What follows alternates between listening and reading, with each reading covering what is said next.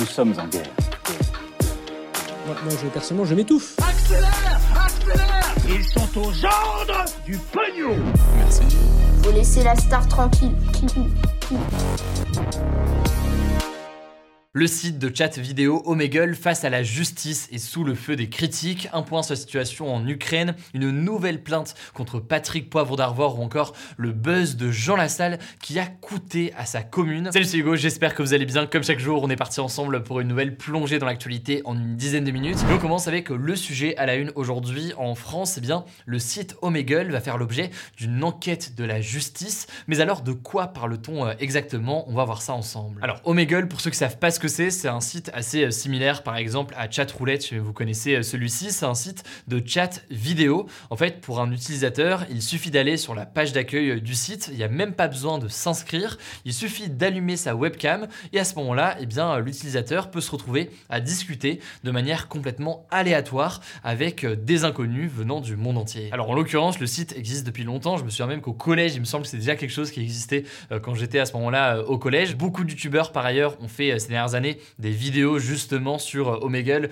où en gros ils allaient sur le site et l'objectif c'était bah, pour euh, leurs abonnés d'essayer de les retrouver directement euh, sur la plateforme et de se retrouver comme ça face à eux. On peut dire que la plateforme a vraiment connu un regain de succès là il y a tout juste un ou deux ans avec notamment les confinements successifs où beaucoup de jeunes s'ennuyaient chez eux et se sont mis à aller dessus. Le site compte donc actuellement près d'un million d'utilisateurs par mois et si on en parle aujourd'hui c'est parce que le site Coolmag qui est un média sur la parentalité destinée euh, aux pères, a fait une enquête justement sur Omegle. Et pour vous donner un exemple, ils se sont euh, rendus sur Omegle pendant une heure pour voir concrètement ce qu'on pouvait euh, y trouver. Et c'est là justement que tout ça pose problème. Ils sont tombés sur de nombreux ados, pré-ados, voire carrément des enfants. En moyenne, les enfants avaient entre 9 et 15 ans. Alors le site en l'occurrence indique qu'on doit avoir a priori, en théorie en tout cas, 13 ans minimum pour être dessus. Sauf que, eh bien, il n'y a pas besoin de s'inscrire. Et donc, de fait, il n'y a pas de vérification du tout d'identité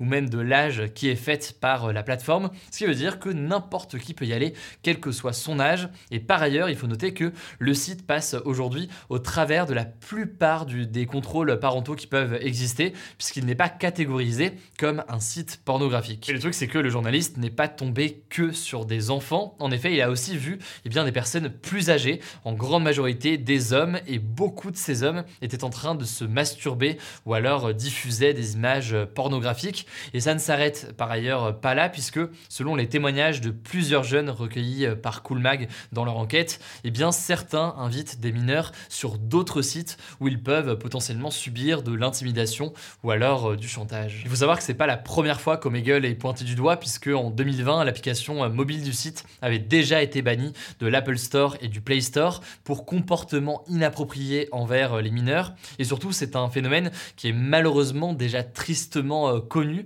Et donc, cette enquête vient faire une sorte de lumière dessus et surtout peut permettre d'essayer de trouver des solutions face à ces dérives. Alors, les solutions, ce serait évidemment un meilleur contrôle pour voir qui peut accéder à la plateforme déjà, et puis ensuite une modération forcément sur ce qui peut être fait ou pas fait euh, dessus. En tout cas, je vous le disais en début euh, d'actualité, suite à cette enquête, le secrétaire d'État chargé de l'enfance, donc le membre du gouvernement Adrien Taquet, a annoncé saisir la justice. Par ailleurs, il y a eu d'autres réactions ou d'autres prises d'initiative. Par exemple, le vidéaste Just Riyad a annoncé qu'il arrêterait d'utiliser euh, Omegle dans ses formats de vidéos, justement pour limiter les risques que euh, des jeunes tombent sur ce type de profil en espérant tomber euh, sur lui. Il y a donc eu des initiatives de ce type-là pour faire en sorte de limiter l'impact d'Omegle, mais surtout donc il y a un travail avec la justice et un important travail de sensibilisation à faire. Évidemment, je vous tiens au courant. Allez, on poursuit avec un point sur la situation en Ukraine. D'abord, cette première information, c'est tombé hier en l'occurrence, mais ça me semblait assez important de revenir dessus aujourd'hui, l'entreprise russe Gazprom a suspendu sa livraison de gaz à la Pologne et à la Bulgarie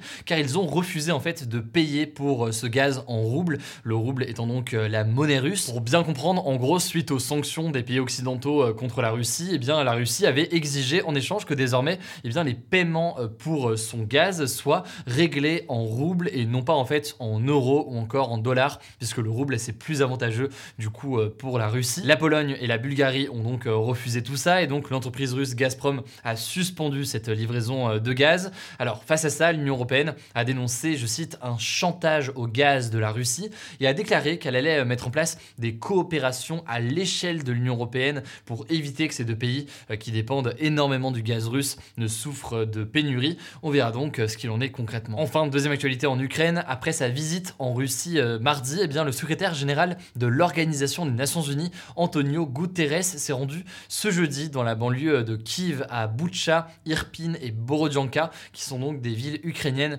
où des massacres ont été commis par l'armée russe, selon euh, l'Ukraine, mais aussi euh, selon eh bien, de nombreux journalistes et ONG euh, présentes sur place. Alors il a appelé la Russie à coopérer avec la Cour pénale internationale sur les possibles crimes de guerre dans la région. On verra ce que répond la Russie. Allez, on continue avec les dernières actualités en bref. Et d'abord, cette première information. Le nombre de personnes en recherche d'emploi continue de baisser en France ces derniers jours. En fait, le nombre de demandeurs d'emploi catégorie A, donc c'est les personnes sans emploi mais qui en recherchent activement euh, un, est en baisse de 5% au premier trimestre de 2022 par rapport à fin 2021, selon euh, les chiffres du ministère du Travail. Ça représente environ 169 000 personnes en moins sur cette période. Il y a désormais 3,2 millions de demandeurs d'emploi euh, au total. Enfin, ce qui est intéressant de noter, c'est qu'en plus du fait que c'est une tendance depuis maintenant euh, plusieurs années, et eh bien au-delà de ça, cette baisse est plus forte chez les moins de 25 ans que sur les autres tranches d'âge. Alors pour ceux qui se posent la question, ce nombre de demandeurs d'emploi, c'est un indicateur qui est un petit peu différent que le taux de chômage dont les prochains chiffre d'ailleurs de taux de chômage devrait être publié euh, prochainement. En tout cas, fin 2021, le taux de chômage était de 7,4% contre 9,5% quand Emmanuel Macron a été euh, élu en mai 2017. Euh, Mais je vais vous voler plus d'informations encore une fois sur les méthodes de calcul, les différentes catégories pour bien comprendre de quoi on parle ou de quoi on ne parle pas. Je vous mets des liens comme d'habitude directement en description. Deuxième actualité, le policier qui a tué deux automobilistes dimanche soir à Paris a été mis en examen pour homicide volontaire. Donc la piste de de la légitime défense n'a pas été retenu par la justice.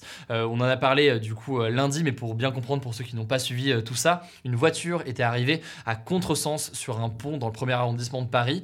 des policiers ont voulu la contrôler et à ce moment-là, en fait, la voiture leur aurait foncé dessus et donc un policier aurait ouvert le feu. La justice est donc en train d'enquêter là-dessus pour savoir dans les détails ce qui s'est passé, mais elle a estimé que la réaction du policier, visiblement pour l'instant, était disproportionnée. Troisième actualité une nouvelle femme a porté plainte pour viol ce mercredi contre Patrick Poivre d'Arvor, donc l'ancien présentateur notamment du journal de 20h de TF1.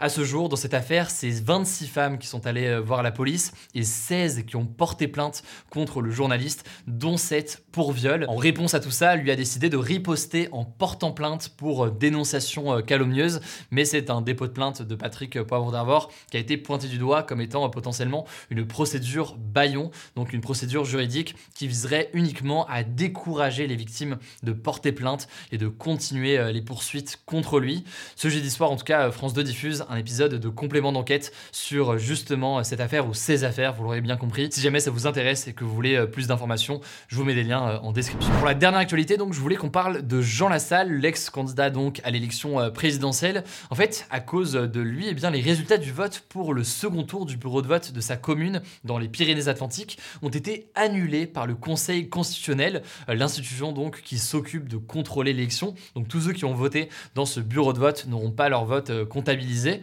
En gros, dimanche, Jean Lassalle s'était filmé dans le bureau de vote en expliquant pourquoi est-ce qu'il euh, refusait de voter à cette élection et pourquoi est-ce qu'il refusait de participer au final à ce second tour. Or, eh bien, légalement, le jour du vote, il est interdit de dire publiquement comme ça pour qui on vote ou alors pour qui on vote pas, encore moins comme ça dans un bureau de vote. Et comme il est euh, donc député et a été maire de sa commune, eh bien le Conseil constitutionnel estime que son geste a pu influencer d'une façon ou d'une autre euh, d'autres habitants euh, de sa commune. Résultat, eh bien les votes des 90 habitants de ce bureau de vote ont été annulés il pourrait être poursuivi en justice. En tout cas, suite à ça, Jean Lassalle a demandé pardon à tous les habitants de son village. Voilà, c'est la fin de ce résumé de l'actualité du jour. Évidemment, pensez à vous abonner pour ne pas rater le suivant, quelle que soit d'ailleurs l'application que vous utilisez pour m'écouter. Rendez-vous aussi sur YouTube et sur Instagram pour d'autres contenus d'actualité exclusifs. Écoutez, je crois que j'ai tout dit, prenez soin de vous et on se dit à très vite.